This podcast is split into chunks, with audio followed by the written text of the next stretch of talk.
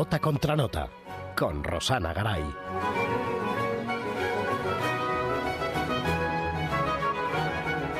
Buenas tardes y bienvenidos de nuevo a Nota contra Nota, un programa realizado por el Conservatorio Oficial de Música de Cáceres en colaboración con Canal Extremadura Radio. Eh, como en otras ocasiones, pues tenemos a nuestro querido Javier Serván a los controles y Rosana Garay al micro. Hoy nos encontramos en nuestra sección de Si tuvieras que elegir, este apartado que dedicamos a, tener encuentros con, músicos, con músicos de nuestra ciudad y concretamente con músicos que, además enseñan, enseñan lo que saben y lo que hacen en el, propio conservatorio. Hoy tenemos con nosotros pues, a uno de los pianistas más especiales del centro. Él es Alfonso Alegre. buenas tardes, Alfonso. Hola, buenas tardes. Bueno, Alfonso, mm, Alfonso estudió en, Madrid, además de ser pianista, él estudió magisterio eh, de educación musical en la Universidad Autónoma y realizó sus estudios superiores de, piano con Alexander Candelaki en, el Conservatorio Superior de Badajoz. Posteriormente a estos estudios, pues se trasladó a, Budapest donde ingresó en la Academia Ferenlis mm, desde el año 2006 hasta el 2009 y este, durante este periodo pues fue, fue becado por el Ministerio de Asuntos Exteriores en colaboración con la Agencia Española de Cooperación Internacional estudiando con Rita Wagner, que bueno, pues es una, es una gran pedagoga, eh, pues conocida por, por todos. Luego ha realizado cursos de perfeccionamiento y masterclass pues con, grandes profesores e intérpretes, Claudio Martínez Ménez, Mariana Gurkova, Almudena Cano, Andrei Jasinski, Dominic Weber, en fin, bueno, creo que la lista es casi, casi interminable. Eh, Alfonso, mm, bueno, pues además de dedicarse a la, a la pedagogía, que, bueno, ahora hablaremos de ello porque realmente merece la pena destacar el entusiasmo y, las, y las ganas con las que él trabaja con los alumnos. Eh, bueno, pues él es intérprete y, realmente es su, es su pasión. Él ha, él ha, realizado recitales pues, por toda la geografía española, en Budapest también, durante el periodo que él estuvo allí estudiando ha participado en, diferentes, en diferentes festivales y bueno, pues realmente él compagina ¿no? estas dos, dos facetas del músico que, realmente son, pues son muy interesantes. Bueno, Alfonso, hoy te tenemos aquí eh, agradecidísimos de que vayas a compartir este rato con, con nosotros. Y mira, nos gustaría saber un poco, y seguro que a todos los que están escuchando, cómo llegaste a esto cómo llegas a la música realmente, ¿no? Y de esta manera, porque los que te conocemos, desde luego, o sea, mm, sabemos que no, que no es gratuito, ¿no? Bueno, muchas gracias por invitarme, lo primero también. Eh, llego por, por, mi padre, realmente, porque mi padre era, es, es un amante de la música y desde pequeño yo creo que también un poco su vocación frustrada. Entonces tanto él como mi madre han hecho todo lo posible para que hoy yo esté aquí haciendo lo que hago y ser tan feliz como soy por hacerlo. ¿Tú tenías claro desde el principio que querías el piano? ¿Fue, era, ¿Es algo que, sabías o a lo largo de, tu trayectoria bueno, pues te has planteado la posibilidad de, otros instrumentos o de que hubiera sido eh, de otra forma este acercamiento? No, al final caigo en el piano supongo que es porque a lo que me apuntan mis padres pero sí es cierto que yo tuve una profesora, la primera profesora que tuve, que es eh, la madre de Tony Millán. Tony Millán es el profesor del conservatorio de clave. Ella tenía una gran dedicación por los niños y yo recuerdo que esa mujer, si a mí, si yo hubiese tenido alguna duda, que tampoco lo recuerdo en aquella época, aquella mujer me la disipó seguramente, porque creo que si por algo quiero tanto mi profesión es porque he tenido mucha suerte con los profesores que he tenido que han amado muchísimo su profesión. En diferentes niveles, más duros, menos duros, pero al final es gente que, que se nota que está unida a la música de alguna forma. Y entonces si alguna duda tuviera de, de pequeño, creo que esa mujer eh, me la quitó. Se llamaba Clara y siempre la tendré en el recuerdo. Fue mi primera profesora. Qué bonito, Clara, como Clara Schumann, Oh. Clara, en fin. bueno, realmente es verdad que tener, tener buenos profesores es, es algo importante, ¿no? A lo largo de la... Bueno, supongo que de, de cualquier tipo de, de especialidad, ¿no? Pero, pero en la música concretamente, ¿no? Que te enseñen, que te enseñen a, acercarte a ella de una forma, supongo que divertida al principio, aunque ya marcada de esa disciplina y esa necesidad de trabajo que, requiere, pero siempre, siempre desde el cariño, ¿no? Y desde, bueno, pues de- desde ese amor a lo que, a lo que uno hace. Y bueno, por lo que nos cuentas, pues afortunadamente tú has tenido esa suerte. Sí, sí, siempre desde pequeño he tenido esa suerte de que cada uno de los profesores que he tenido amaban la música y es que se nota, no lo sé, ¿sabes? Al final eso es algo de empatía, porque hay veces que los profesores te regañan y de pequeño y cuando tú no llevas el trabajo y te lo dicen. Pero aún así sabes que hay algo ahí, ¿sabes? Que hay algo, que hay un cariño hacia ti también y no, no solo hacia la música, sino hacia el trabajar con niños, ¿no? Y creo que a los niños también hay que saber tratarlos. Entonces es gente que son que para lo bueno y para lo malo y yo creo que cuando eres niño y haces algo malo y te explican que lo estás haciendo mal y te están regañando, al final si eres inteligente dices me estoy equivocando. Entonces, pues bueno, sí. Y la disciplina un poco por mi padre también, ¿eh? que mi padre era muy exigente conmigo en ese sentido de decirme que si quería hacerlo lo tenía que hacer bien y que él no iba a permitir que después de sus horas de trabajo cuando llegara del trabajo a recogerme que nadie le dijera que yo no había hecho mi trabajo. Eso él no lo podía soportar y mi madre en menos sentido, siempre al final la madre es eh, más proteccionista, pero mi padre era intransigente con eso. O sea, si algún profesor mío le decía algo de mí, automáticamente mi padre no me iba a preguntar si tenía razón o no. Por supuesto que el profesor siempre tiene la razón. Y esto ahora no siempre es así. Pero bueno, Bueno, los tiempos han cambiado, también el acercamiento de las familias, ¿no? A, a la educación es diferente. En cualquier caso, ¿hay algún momento en, en tu vida, ¿no? En el que realmente tú dices, yo quiero ser pianista, o sea, esto es lo que quiero en mi vida. Porque claro, me imagino que, mm, que desde el principio, no lo sé si siempre lo has tenido claro o no, o hay algún momento que determina, ¿no? Que, que- Bueno, que quieres hay- hacer esto. Hay un momento peligroso en, en todo en todas edades de los de los chicos que creo que es la adolescencia y yo he pasado en ese en ese periodo pues lo pasan vamos no mal te alejas un poco de, de la disciplina de la fuerza de voluntad de esos ciertos de valores que necesitas para hacer esto pero siempre, sí, yo creo que siempre un- muy unido al piano, lo que es el sonido, a la música, desde pequeño en mi casa. Mi padre era un melómano, se ponía música Bach, yo he mamado Bach desde pequeño en mi casa, los fines de semana yo me levantaba y eso estaba puesto, teníamos hilo musical en casa y, y era la música que... Entonces yo pienso que dedicarme a ello, creo que siempre he tenido muchas dudas. Dudas en el sentido de decir si podía yo valer para eso. Porque para mí, cuando yo era pequeño, incluso a veces hoy en día me lo sigo preguntando y digo cuán afortunado soy por hacer lo que hago. Porque no, es probable que en algún punto de mi vida, en esa adolescencia, era imposible pensar que yo podía dedicarme a esto. Porque sabía que había que dedicarle muchísimo trabajo que en ese, punto, en ese, ese momento, momento no. no se lo estaba dando. Y no te veías quizá capaz, ¿no?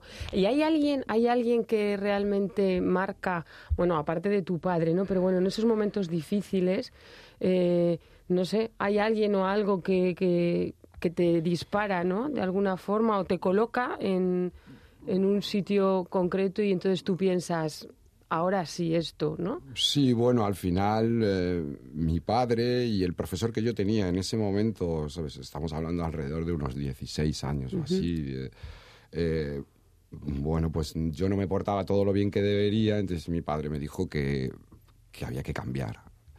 Al final yo creo que he sido, si- vamos, y me considero una persona inteligente en el sentido de que al final eliges el camino bueno, ¿no? Y entonces cuando alguien te para los pies y te dicen, oye, que esto no va bien, que no va bien y que tú lo puedes hacer mejor, que al final no es que tengas presión, pero hay gente, hay profesores que te quieren, que insisten en tu familia. Oye, el niño, el niño, el niño, y al final pues eh, das un paso atrás y empiezas y sigues trabajando y ya entras en una dinámica de trabajo positiva, por supuesto, que al final dices, bueno, pues a ver hasta dónde llego. Hasta dónde llego. Bueno, está claro que como en otras ocasiones es fundamental, y lo hemos visto y lo hemos escuchado aquí, fundamental el apoyo de la familia y de los maestros ¿no? que, uno, que uno tiene en, determinados momentos. Y bueno, pues ahí, ahí se destaca mucho ¿no? la, valor de, el valor del, del profesor, ¿no? del de ese trabajo que, se puede hacer con el alumnado y ayudándole pues de alguna forma a que elija los buenos caminos ayudando a, las familias ¿no? en esos periodos tan difíciles como son pues la adolescencia. Bueno, Alfonso, vamos a pasar al tema central de nuestra entrevista, aunque bueno, esta parte es muy importante para nosotros porque, porque nos encanta saber de dónde, de dónde venís, ¿no? Si tuvieras que elegir. Claro, esto ya lo hemos hablado muchas veces y es verdad que elegir pues es una cosa muy difícil en todos los aspectos de la vida, pero concretamente en, este pues se hace todavía más complicado. Pero estoy segura que hay, hay repertorios, hay cosas que de alguna forma nos marcan, nos marcan y, bueno, de alguna forma se convierten en la banda sonora de algunos momentos importantes.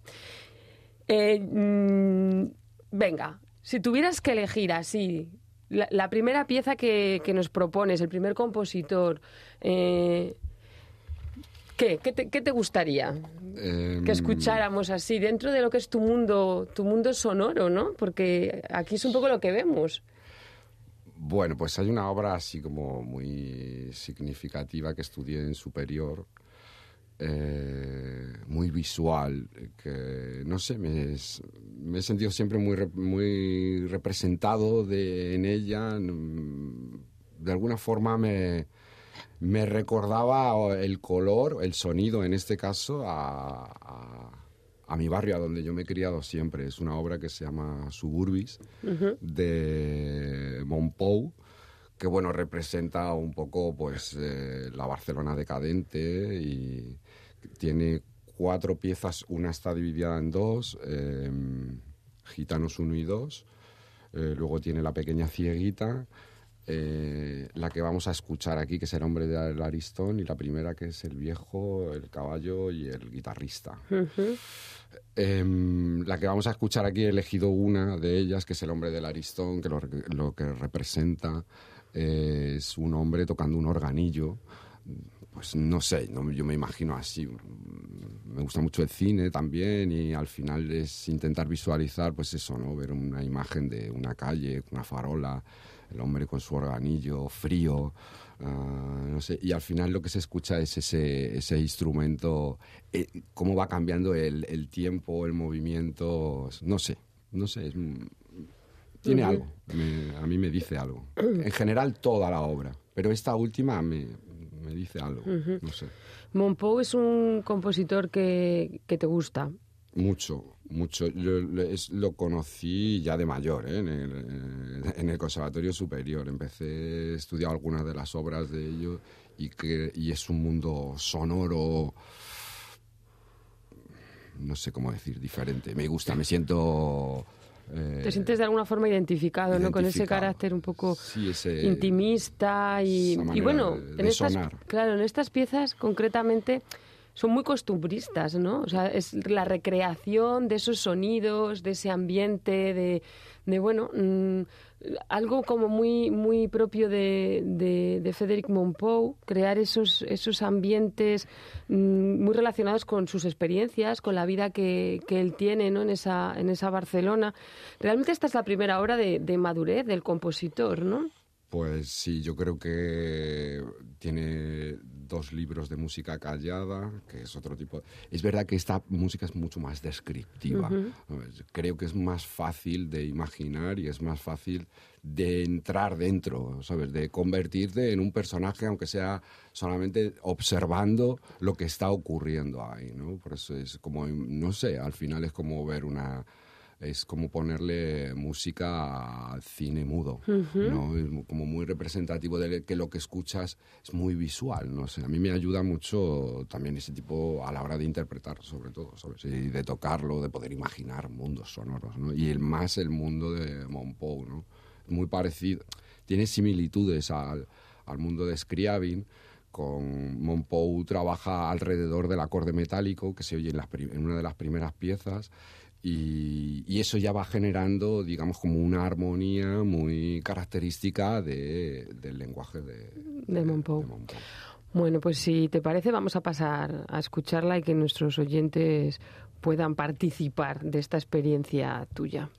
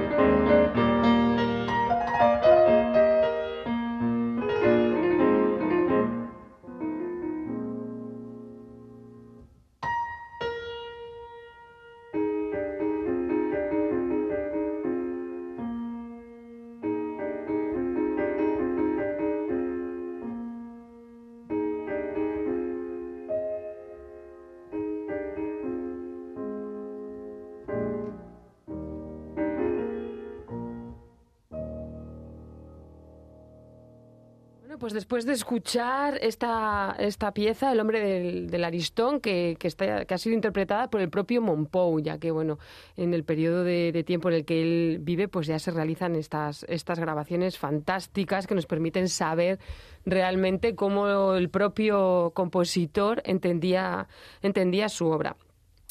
Bueno, pues seguimos con Alfonso y, me gustaría preguntarte, Alfonso, sobre todo de cara a, todo ese alumnado que nos escucha y que, bueno, pues que quiere, que, de alguna forma te, conviertes en ejemplo para ellos, ¿no?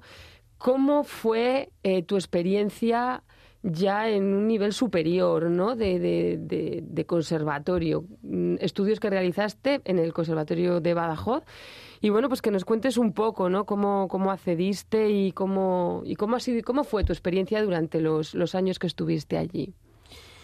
Bueno, pues yo creo que mi madurez, realmente. Tanto como persona como músico también. Como músico, pues prácticamente todo lo que sé se lo debo a Alexander porque bueno, yo pues hasta que no entré en primero de superior no sabía de que esto era tan, tan, tan, o sea, sabía que era serio, pero no tan serio. Entonces ahí es cuando de repente empiezas a aprender cosas que para hacer cosas buenas hay que echar mucho tiempo. Las cosas se pueden hacer de muchas maneras. Entonces, cuando las mm, cosas se quieren hacer bien y eso, hay que echar mucho tiempo y hay que sangre, sudor y lágrimas, dicen, ¿no? Pues algo así. bueno, pero supongo que, que, que sangre, sudor y lágrimas dentro de- del disfrute, ¿no? Sí, de estar supuesto. aprendiendo y de ser consciente de lo que uno es capaz de generar, ¿no? O sea, en, en- en- en mis estudios superiores, todo ese proceso de cinco años, porque cuarto lo hice en dos años, ha sido la mejor etapa de mi vida, sin duda alguna, sin duda alguna. Para todo. ¿sabes? Creo que es donde más se me han removido los sentimientos eh, de toda mi vida en ese periodo corto de tiempo, ¿no? Y creo que todo está alrededor del piano y alrededor de, al final, porque yo soy de Madrid, yo me fui a estudiar a Badajoz, vivía en Badajoz, para mí era una novedad, mis padres fuera, mm, pues eso, yo me tenía que sacar las castañas del fuego de alguna manera como podía y trabajar, estudiar y bueno, pues mm, no sé, pero muy, muy, muy, muy gratificante. O sea, doy las gracias de que haya pasado eso en mi vida porque también te hace callo y, y aprendes mucho y tienes mucha experiencia. ¿Hay algo en concreto, algo, algo del repertorio que, que realmente asocies, ¿no? Con este periodo de tiempo y que lo destaques, ¿no? que, lo, que lo, lo saques y lo pongas como en un apartadito en- de, esos, de esos cinco años. Sí, si tuviera que, que elegir.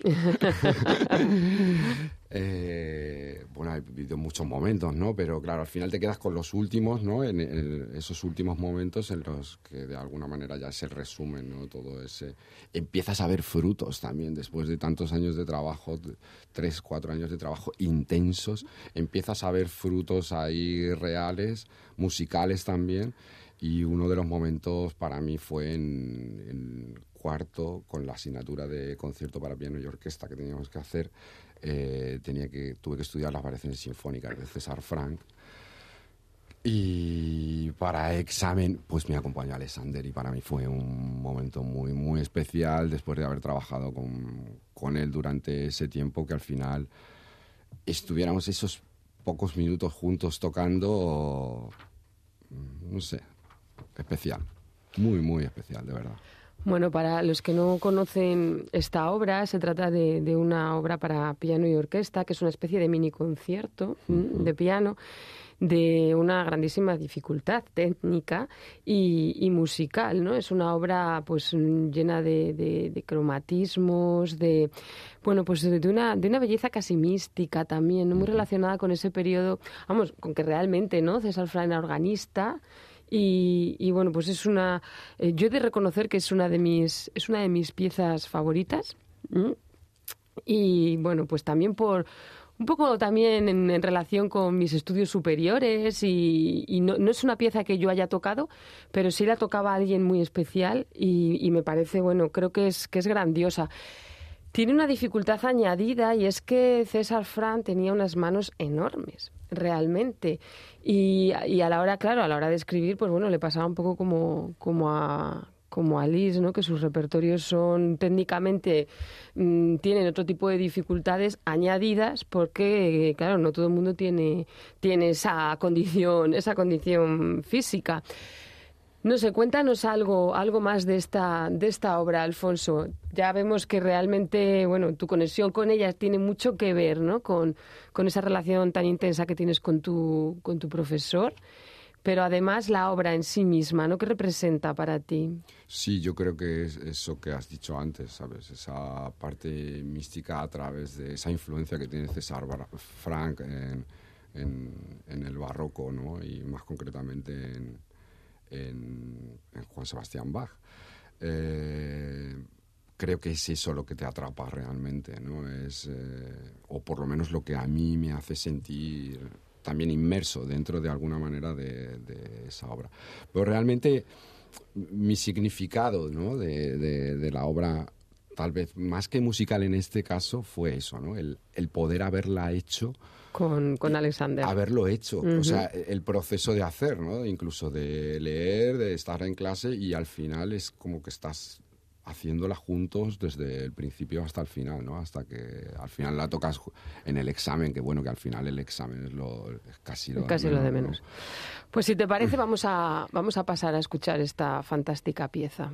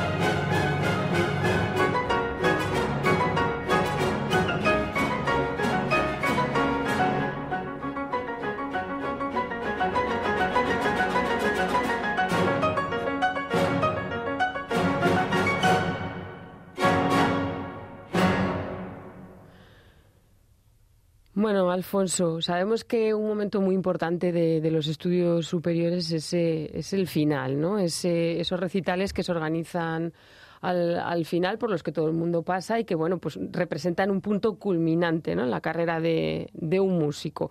Cuéntanos cómo fueron estos recitales y qué, y bueno, qué recuerdo tienes ¿no? de esa experiencia. Bueno, pues la verdad es que tengo un recuerdo bastante bonito porque vinieron mis padres, mis tíos no sé, fue especial. Y porque al final es un trabajo de eso, es un resumen de cinco años. Para mí, o yo así lo pensé cuando llegaba al final, porque realmente fueron unos años tan sumamente especiales con mis compañeros y con mi profesor, que al final intentas crear, eh, pues eso, ¿no? Es como un, regalo para todos. Para mí el primero, por haberlo vivido y eso. Entonces, pues bueno, eh, ahí hay un par de obras significativas que nunca voy a olvidar. Una es Aria Variata, que he tocado varias veces porque es un, me ha unido ahí, claro. Uno de mis sueños siempre ha sido aparecer de Goldberg, pero claro. La aparecer de Goldberg. Bueno, esto es una cumbre, ¿no? Para muchos pianistas. Tengo, tengo, 43 años. si me pusiera, hombre, pues a lo mejor dentro de 10. Hombre, o... tienes tiempo, tienes tiempo, Alfonso. o como tengo tiempo, pues las voy dejando. bueno, es una broma, ojalá. Pero bueno, eh, entonces en su defecto, pues Área Variata, que es maravillosa, es una joya en pequeñito y un resumen de Bach también que me apasiona y es una de las obras que más he interpretado porque yo tampoco es que suela repetir muchas cosas, me gusta, pero el área variata por lo que significó en ese momento de, del examen de final. Eh, es algo que me, no sé, que está ahí conmigo. Y luego otra de ellas son las bagatelas opus 126 de Beethoven que me apasionan, me vuelven loco porque es algo con está de, compuesto después de la novena sinfonía de Beethoven. O sea, estamos hablando de algo uh -huh. espectacular con poquitas cosas, poquitas notas y cómo se puede decir tanto. O, o, creo que se puede decir tanto, porque a veces es esto de decir, entendemos lo que hacemos, no lo entendemos, pero bueno, algo hay, dices, hay, aquí hay algo. Y estas bagatelas son realmente increíbles. Bueno, pues si te parece, vamos a, vamos a escuchar primero el aria variata, el tema con dos variaciones. Y luego, en segundo lugar, escucharemos una de las, una de las bagatelas, opus 126, de, de Beethoven.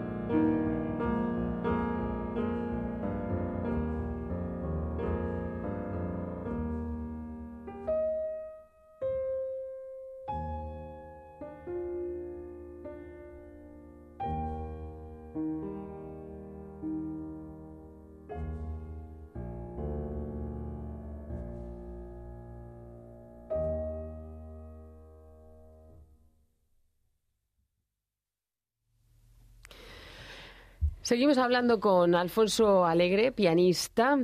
Y bueno, pues seguimos con su trayectoria, Profesor, pianista. Yo a mis alumnos se lo digo, soy muy mal pianista porque tengo que estudiar mucho. bueno, mm, en fin, nosotros creemos que es un gran pianista y un grandísimo profesor, desde luego.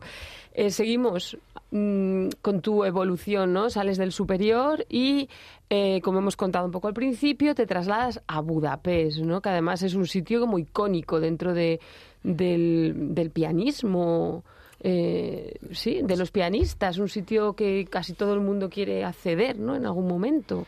Pues sí, la verdad es que, pues eso, después de haber entrado en el superior también, de haber, eh, después de haber pasado esa etapa, ¿no? Adolescente, al final entras en el superior que ya pensaba que, que eso no, bueno, ya terminas el superior y de repente te sale la oportunidad de poder viajar y decir, yo ya decía, digo, no me lo puedo creer, ¿sabes? Esto era como un sueño tras sueño que al final creo que hay trabajo, ¿eh? de verdad.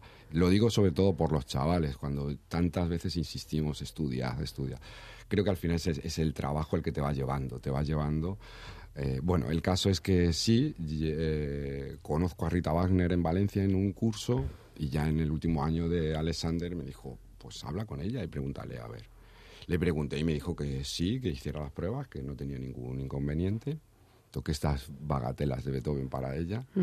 Y nada, el, sí que curso siguiente cuando terminé hice las pruebas, entré y otros años increíbles también. De repente es como salir de un mundo pequeño a un mundo grande. ¿Cuántos años, cuánto tiempo estuviste en Budapest? Estuve, el primer año me tuve que volver porque pensaba que me iban a conceder una beca, entonces eh, hablé con Rita y no me la concedieron, estuve tres meses y me tuve que volver y estuve trabajando en las escuelas de Badajoz para sacar dinero y hablé con Rita, Rita, ¿me guardas la plaza? Y me dijo, sí, no hay problema. Es más, si quieres puedes venir una vez al mes. El primer año estuve yendo como seis meses, una vez al mes para recibir todas las clases. Iba un fin de semana, me daba cuatro o cinco horas de clase y me volvía. Y al año siguiente ya me, fui allí a vivir a Budapest. Tuve la suerte que encima me concedieron la beca de la ECI, que es una beca maravillosa. Y, y, nada, pues otros dos años, sobre todo, porque el primero estuve yendo y viniendo y trabajando en Badajoz, pero los dos últimos años viviendo allí y, disfrutando de la ciudad, teníamos pases para ver cualquier obra del repertorio. Daba lo mismo, todas las óperas, estaba todo, todo. Hay un montón de orquestas, la calidad a lo mejor no es la mejor, pero es todo el repertorio en directo. Entonces, pues bueno, eso es una otro de los sueños que pude eso. ¿Qué repertorio marca un poco esta, este periodo de, tiempo para ti? Pues eh, ahí, bueno, hice, hicimos varios repertorios, pero destacar, porque luego fue una de las obras que luego me traje para acá, que fue la Sonata Pastoral de Beethoven, que fue cuando hice ya mis primeras oposiciones y era una obra que amaba, que también me sentía muy, muy, muy reconocido con ella.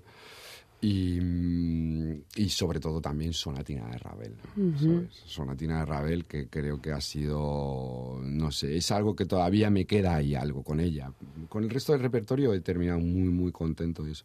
Pero con Sonatina de Ravel creo que aún me queda... Ah, acabarla. No sé cuándo será, pero en algún momento. Pero es cierto que es una obra que, mm, que bueno, que, que fue la que preparé en las oposiciones y en las que al final saqué la plaza. Me da mucha pena porque mm, es una obra que me había escuchado mi madre anteriormente y mi madre no pudo ver ya como yo era profesor del conservatorio de, de Cáceres y me dio muchísima pena. Y es una obra que, que está con ella y conmigo, estoy seguro. Bueno, pues si te parece, vamos, vamos a, a escucharla.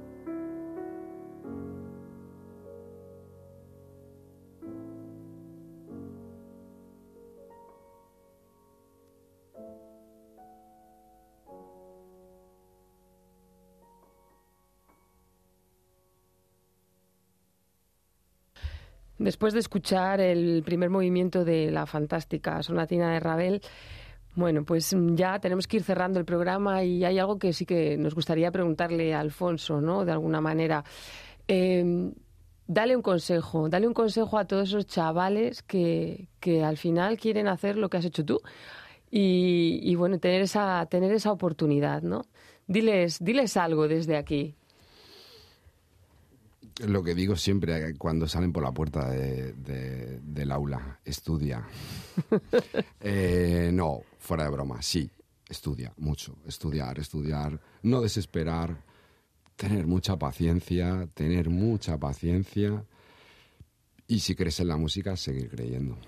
Creer, creer y estudiar y, y nada. Y luego, si te portas bien con ella, si le das, ella te da.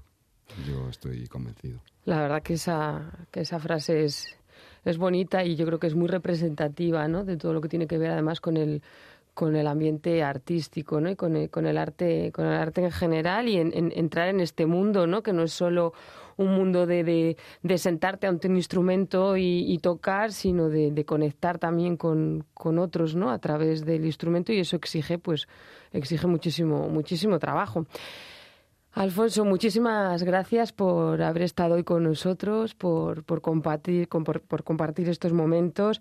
Y, y, bueno, pues mm, no podemos cerrar el programa sin música, porque desde aquí nosotros creemos que tú eres música en, en, tu, en tu esencia, eres de uno de los, pues, de los pianistas y de los profesores más, más apasionados que, que tenemos en el, en el conservatorio y eso se ve, se nota y, lo agradecemos todos, ¿no? Los que estamos a tu alrededor y, podemos compartir ratos contigo. Así que, bueno, vamos a cerrar el programa con, con, con, Beethoven, que desde luego es uno de los compositores más cercanos a ti también, con ese tercer movimiento de la eh, sonata pastoral. Sin más, Javier Serván a los controles y Rosana Garay al micro.